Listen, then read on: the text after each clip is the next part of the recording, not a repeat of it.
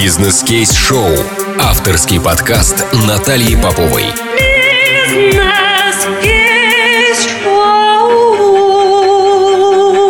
Всем привет, меня зовут Наталья Попова, и это мой авторский подкаст «Бизнес Кейс Шоу». Это первый выпуск подкаста с самым близким и родным для меня предпринимателем. Сегодня тема выпуска «Школьное онлайн-образование». И главный вопрос для всех родителей и учителей. Пойдут ли дети 1 сентября в школу? Если для вас, мои дорогие слушатели, эта тема не актуальна, то этот выпуск вам лучше пропустить. И чтобы лучше разобраться в этом вопросе, мы встретились с Дмитрием Поповым, основателем компании CERM.ru. Компания более 10 лет работает в сфере школьного онлайн-образования. За этот период они провели более 10 конференций лидеров образования для педагогов и директоров школ. Более 200 тысяч школьников в период пандемии занимались на онлайн-тренажере веб-грамотей. И самое интересное, Дмитрий сегодня нам расскажет, как он основал свой бизнес. Дима, привет! Я рада, что первый выпуск мы записываем с тобой. Ты для меня больше, чем просто успешный предприниматель. Ты отец наших детей и мой любимый муж. Здравствуйте, очень приятно. Рад здесь вас всех видеть. Ну да, на самом деле у нас не только платформа, то есть у нас, в принципе, нашей компании уже более 12 лет. Мы представляем целый набор продуктов, а, онлайн-продуктов,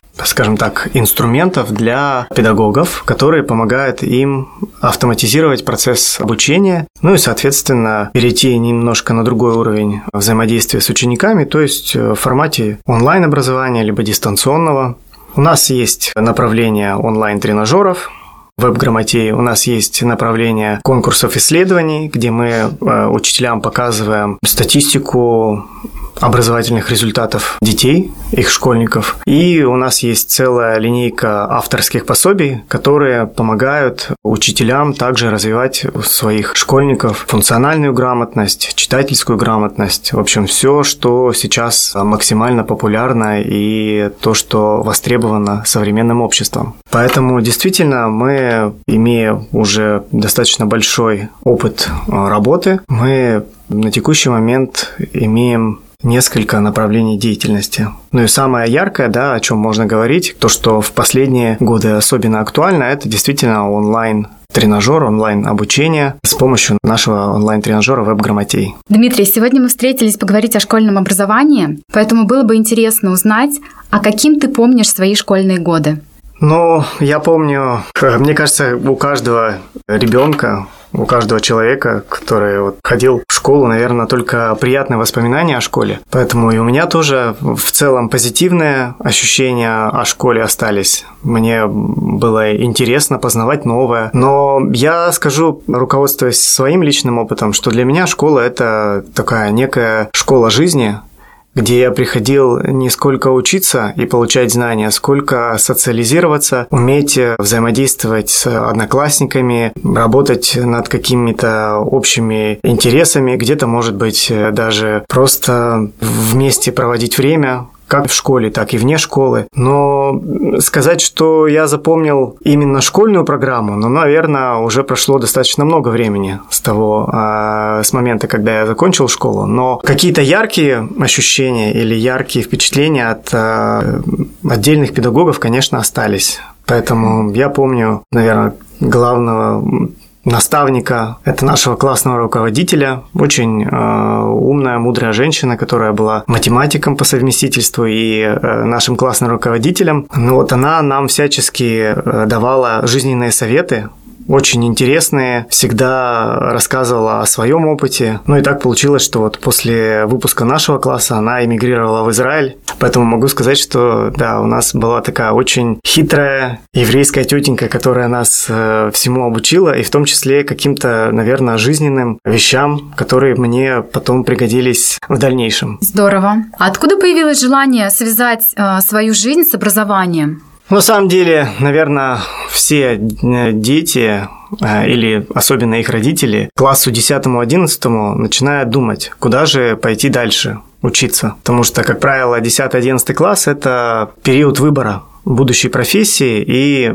мы с моей мамой сделали, наверное, этот выбор в, в таком порядке исключения. То есть мы понимали, в каких предметах я не очень хорош, а в каких а, у меня есть какой-то ну, явный прогресс. Поэтому вот путем отметания всех ненужных предметов решили попробовать поступить на ИНЯС, потому что я с детства ходил э, к репетиторам, с детства занимался английским языком, ездил в Англию, и мне всегда было интересно ну и, в принципе, наверное, у меня достаточно хорошо были развиты всегда коммуникативные навыки, поэтому мы решили действительно попробовать, ну, я совместно с родителями решил поступить на ИНЯС в Уральский педуниверситет. Ну и, собственно, наверное, вот это и стало дальнейшим развитием моей педагогической карьеры, потому что самый, наверное, сильный на то время был Институт иностранных языков именно в педуниверситете, поэтому, собственно, по профессии я учитель английского языка,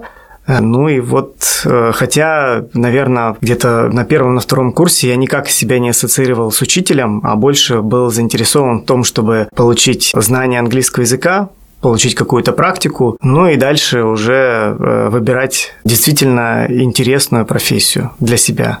Здорово, интересно. А какие недостатки в современной школе ты замечаешь? Кто в этом виноват? Ну, наверное, самые главные не, не, не то чтобы недостаток, но специфика вообще современной школы и современной российской системы образования э, заключается в том, что сама по себе система очень э, э консервативная, она очень долго, мучительно реагирует на внешние изменения. То есть э, я думаю, что с моего выпуска там, с 2001 года, но в системе образования мало что поменялось. Я даже это могу, опять же, из своего личного опыта. У нас многие учителя, которые учили еще меня, да, в 90-х, все еще э, являются учителями в моей же школе. Поэтому, конечно, недостаточно, наверное, ротации кадров. Хотя сейчас, последние несколько лет, э, действительно приходят молодые специалисты, и это очень здорово. Ну и плюс э, сама система образования, она очень инертная, очень э, консервативная, и поэтому, хоть и в 2006 году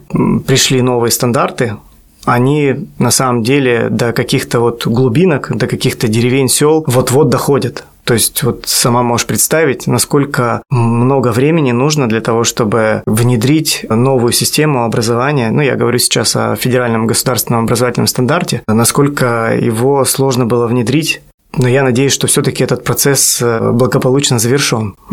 Как ты смотришь на эту ситуацию именно с позиции родителя? Но сейчас другое взаимоотношение у детей с учителями. Тогда, когда я был, да, и сейчас, наверное, поколение моих родителей вспоминает, что учитель на самом деле это был авторитет. И он мог себе, если, если учитель говорит, дети молчат.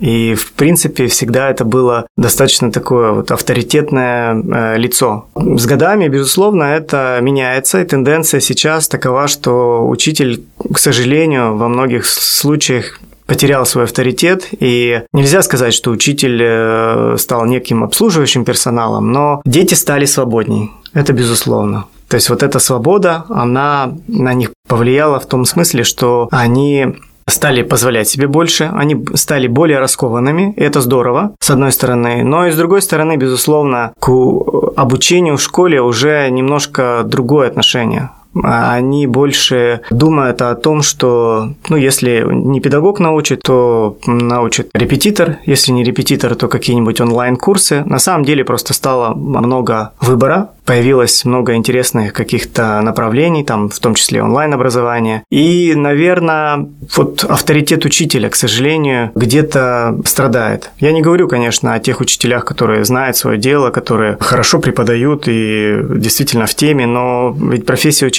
предполагает постоянную работу над собой в том числе и постоянную, постоянную подпитку предмета. То есть нужно обязательно материал каким-то образом переносить на реальную жизненную ситуацию.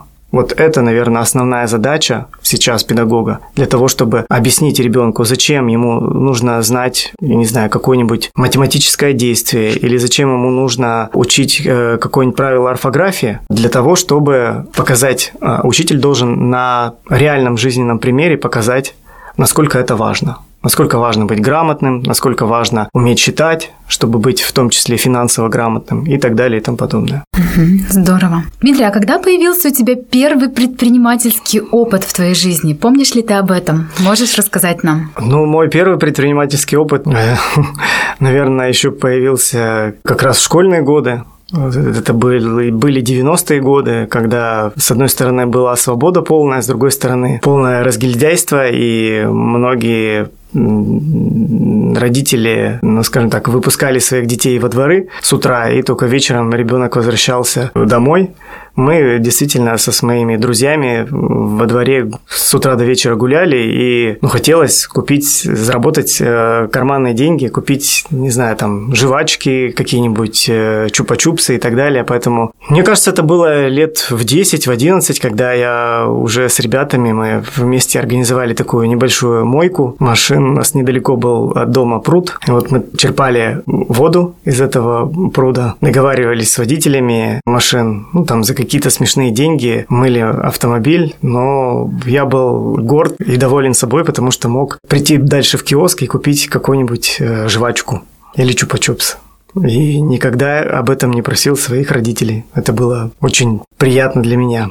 Интересный у тебя опыт, действительно. После окончания университета чем ты занимался и как открыл компанию CERM.ru? Как тебе пришла эта идея? И, насколько я понимаю, это был 2008 год. Каким вообще был спрос на образовательные услуги? Ну вот, э, если говорить в принципе про образование, конечно, да, выучившись э, по специальности педагога, у меня, конечно, было смятение. Я не собирался идти в школу и думал, как бы еще применить те полученные знания, тот опыт, который я приобрел э, в студенческие годы. А тем более, что год я брал академический отпуск и ездил в Англию, там работал, там подрабатывал, учился. Это было тоже для меня ценным опытом.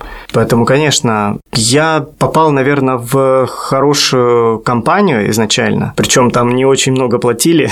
Какой был уровень дохода твой, ты помнишь? Ну, я помню, это была официальная заработная плата в 2008 году или в 2007, когда я начал свою трудовую деятельность. Это было, по-моему, 6 или 7 тысяч рублей в месяц, официальная заработная плата. Ну, какая-то минимальная премия. Буквально двумя годами раньше, когда я в Англии работал в сфере отельного бизнеса, я зарабатывал по тем временам, ну, примерно тысячи фунтов в месяц. Это было 50 тысяч рублей. Соответственно, ну, для меня это, конечно, было немножко совершенно смешные деньги, но было интересно. Я сразу же попал в такую очень э, интересную живую компанию. Много ездил по миру, побывал э, на различных фестивалях, там требовался как раз э, менеджер-переводчик. И получил действительно богатый опыт, но и э, компания, в которой я работал, она в том числе занималась школьными олимпиадами. И для меня это было всегда ну, как-то совершенно непонятно, что такое школьные олимпиады, и неужели не только государственные организации, ну, то есть не министерства, не департаменты образования, а еще и какие-то частные компании могут проводить вот такие вот э, олимпиады. Для меня это было интересно, и вот я, погрузившись во все эти знания, сам пройдя полностью один год отработав вот в этой э, всей системе проведения Олимпиадов. Она состояла из нескольких этапов, в том числе включала очный этап в разных странах, э, в Чехии, в, в Турции, в Украине. Было очень интересно, был действительно такой насыщенный год. И, наверное, вот э, все вот это, и понимание того, что это действительно интересно, это захватывающе, это кому-то нужно, меня подстегнуло как-то э, мысль пришла о том, что почему бы не попробовать развивать это же направление, но немножко в другом формате.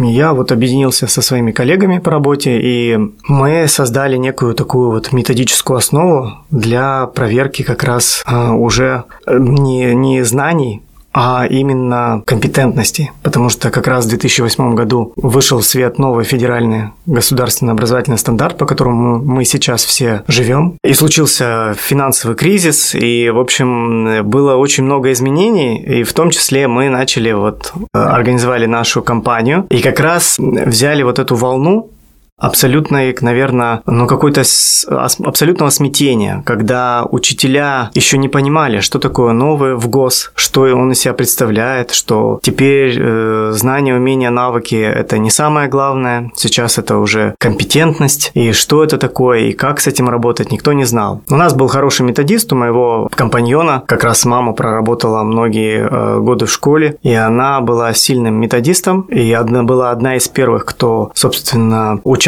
в этом проекте, потому что, ну, сам федеральный государственный образовательный стандарт внедрялся, как сейчас это и принято, как некий пилотный проект. То есть некоторые регионы а, были одни из первых, которые вступили в этот новый формат, а остальные уже а, подтянулись чуть позже. И вот э, мы совместно придумали проект, который проверял бы именно по новому федеральному образовательному стандарту. И, конечно, это было актуально. И был большой, большая потребность у школ именно протестировать, понять, что это такое, что, чем отличается это от знаний, от э, стандартных вот этих вот знаний, умений, навыков. Поэтому мне кажется, что мы просто попали в струю, и для нас 2008 год как раз стал не годом каких-то кризисов и утрат, а именно создания нового продукта, мне кажется, каждый кризис, он дает, с одной стороны, кому-то, ну, скажем так, осознание того, что, ну, да, жизнь поменялась, и вам с вашим бизнесом, наверное, в текущей ситуации становится сложно, вам нужно адаптироваться, либо меняться. А для кого-то это действительно окно возможностей, чтобы построить что-то новое, что-то, что еще никто не создавал. И я думаю, что мы в России были одни из первых, кто а, начал проводить вот такие вот мониторинговые конкурсы.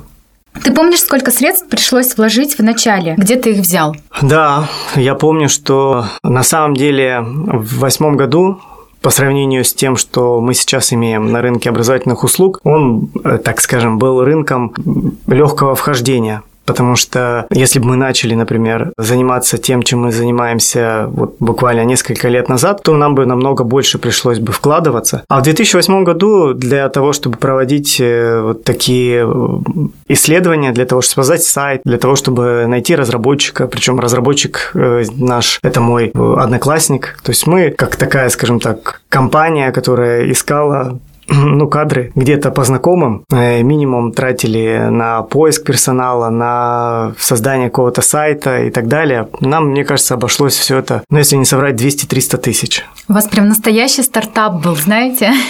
как это бывает?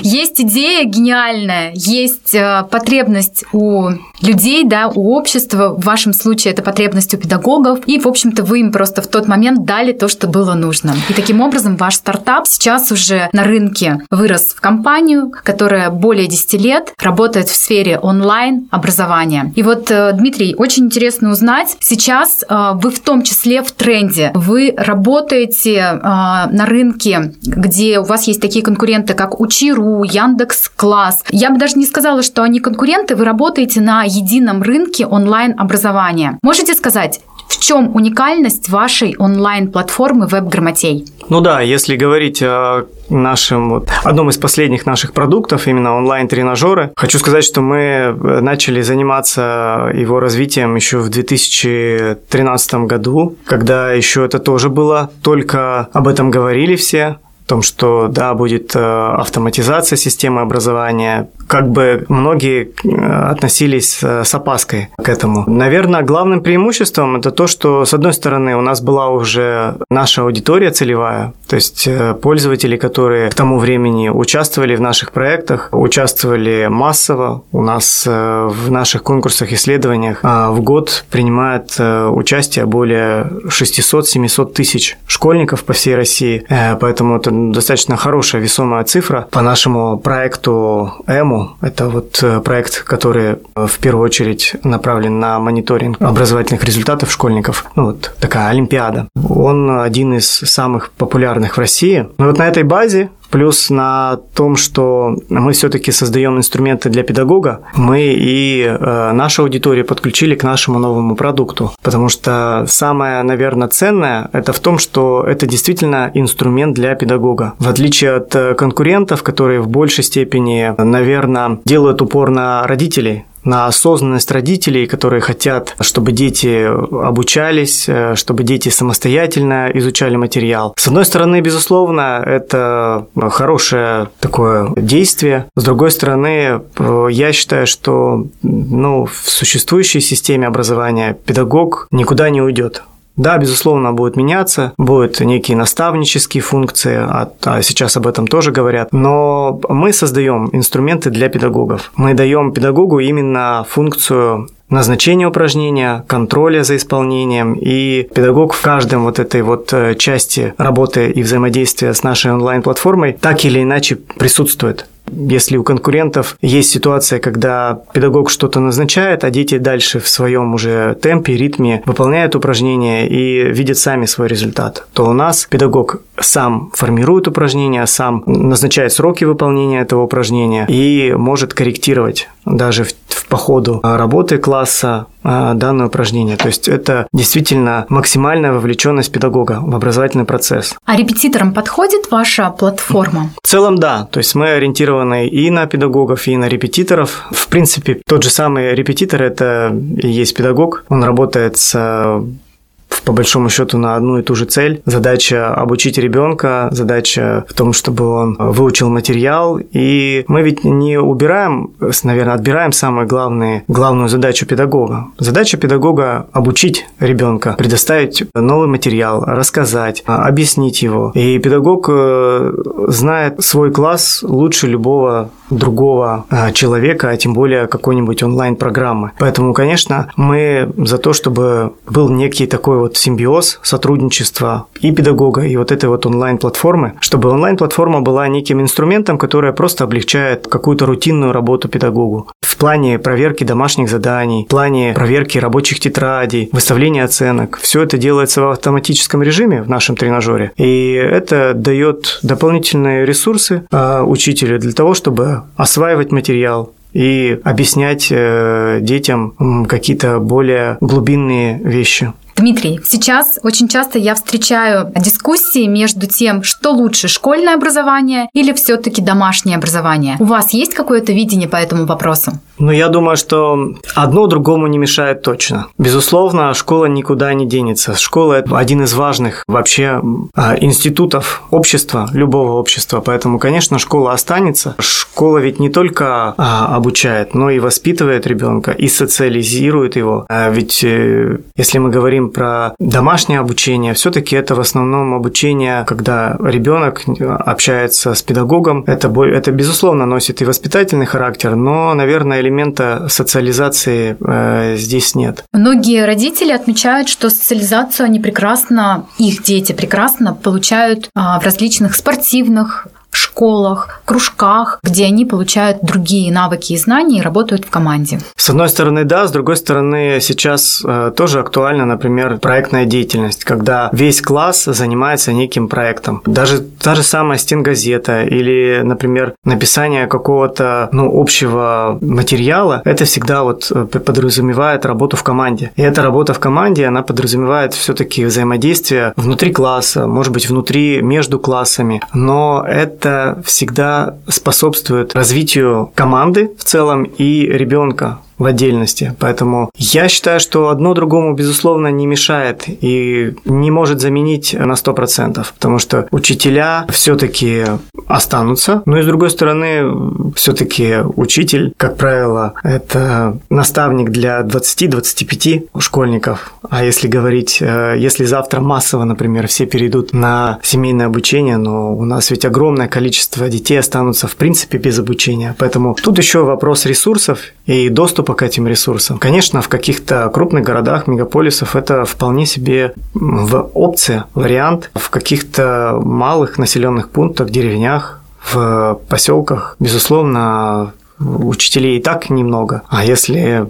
И я думаю, что альтернативы у таких э, детей тоже нет. Другим, другой вопрос – это именно доступ к онлайн-образованию. И вот это здорово, когда сейчас ребенок даже из самой глубинки, ну, фактически имея интернет, может э, обучаться не только у своего педагога, да, но и иметь доступ к каким-то образовательным платформам. И это тоже дополнительная возможность получить некоторую независимую оценку своих знаний. Потому что, ну, учителя – это люди, Где-то есть э, фактор ну, просто э, любимчиков, когда кто-то из детей нравится, кто-то не нравится. Конечно, с точки зрения педагога это не профессионально, но всякое может быть. А когда ребенок или родители ребенка хочет э, получить нек- некую реальную и адекватную картинку, почему бы не воспользоваться какими-то дополнительными а, инструментами? Ну и, пожалуй, наш последний вопрос. Выйдут ли дети 1 сентября на школьную линейку? Или все-таки 1 сентября и год у школьников в этом году начнется удаленно, дистанционно, и они продолжат активно использовать онлайн образовательные платформы? Как вы считаете, Дмитрий? Я думаю, что на самом деле это зависит от региона. Дело в том, что э, и регионы все по-разному э, начали выходить из э, коронавируса и, в принципе, снимать эти ограничения. То есть мы видим, что, с одной стороны, Москва, Московская область уже практически сняли все ограничения. Есть проблемные регионы, есть, ну, наверное, Ингушетия или Чечня, Дагестан, есть такой, скажем так, средней проблемности регионы. И все зависеть будет именно от того, какой будет а, показатель заболеваемости ну, ближе к сентябрю месяца. Я считаю, что в Москве, если не будет второй волны, вполне возможно, дети выйдут в сентябре на линейку и начнут свой учебный год, как полагается. Где-то это, возможно, некоторая задержка, но в принципе, я думаю, что даже если сентябрь, октябрь, наверное, все-таки в октябре месяце уже большинство школ выйдут э, в обычный свой режим работы. Просто есть ведь другая проблема. Родителям нужно куда-то своих детей пристроить. И, наверное, тут больше не проблема вируса, да, а проблема взрослых, которые должны будут придумывать, э, им же нужно работать. Поэтому я считаю, что, конечно, так или иначе, в сентябре или в октябре точно будут работать все школы России. Ну что, а нам остается тоже надеяться только на лучшее, но в любом случае я считаю, что онлайн-образование, оно уже закрепилось в нашей системе школьного образования, и многие школы большинство школ будут использовать онлайн-платформы. А, кстати, онлайн-платформа веб-грамотей для учителей является абсолютно бесплатной, поэтому если ваша школа еще не выбрала онлайн-платформу, пожалуйста, обращайтесь в компанию ЦЕРМ, и они предоставят вам бесплатный доступ. В сегодняшнем выпуске мы обсудили вопросы школьного онлайн-образования, а также основатель компании Дмитрий Попов рассказал нам, как находит нестандартные пути для роста своего своего бизнеса в столь непростые времена. Чтобы не пропустить новые выпуски, подписывайтесь на мой авторский подкаст «Бизнес Кейс Шоу» и отправляйте ваши огненные вопросы мне в Инстаграм трекер.попова. До встречи в новых выпусках и прекрасного вам дня! Бизнес Кейс Шоу. Авторский подкаст Натальи Поповой.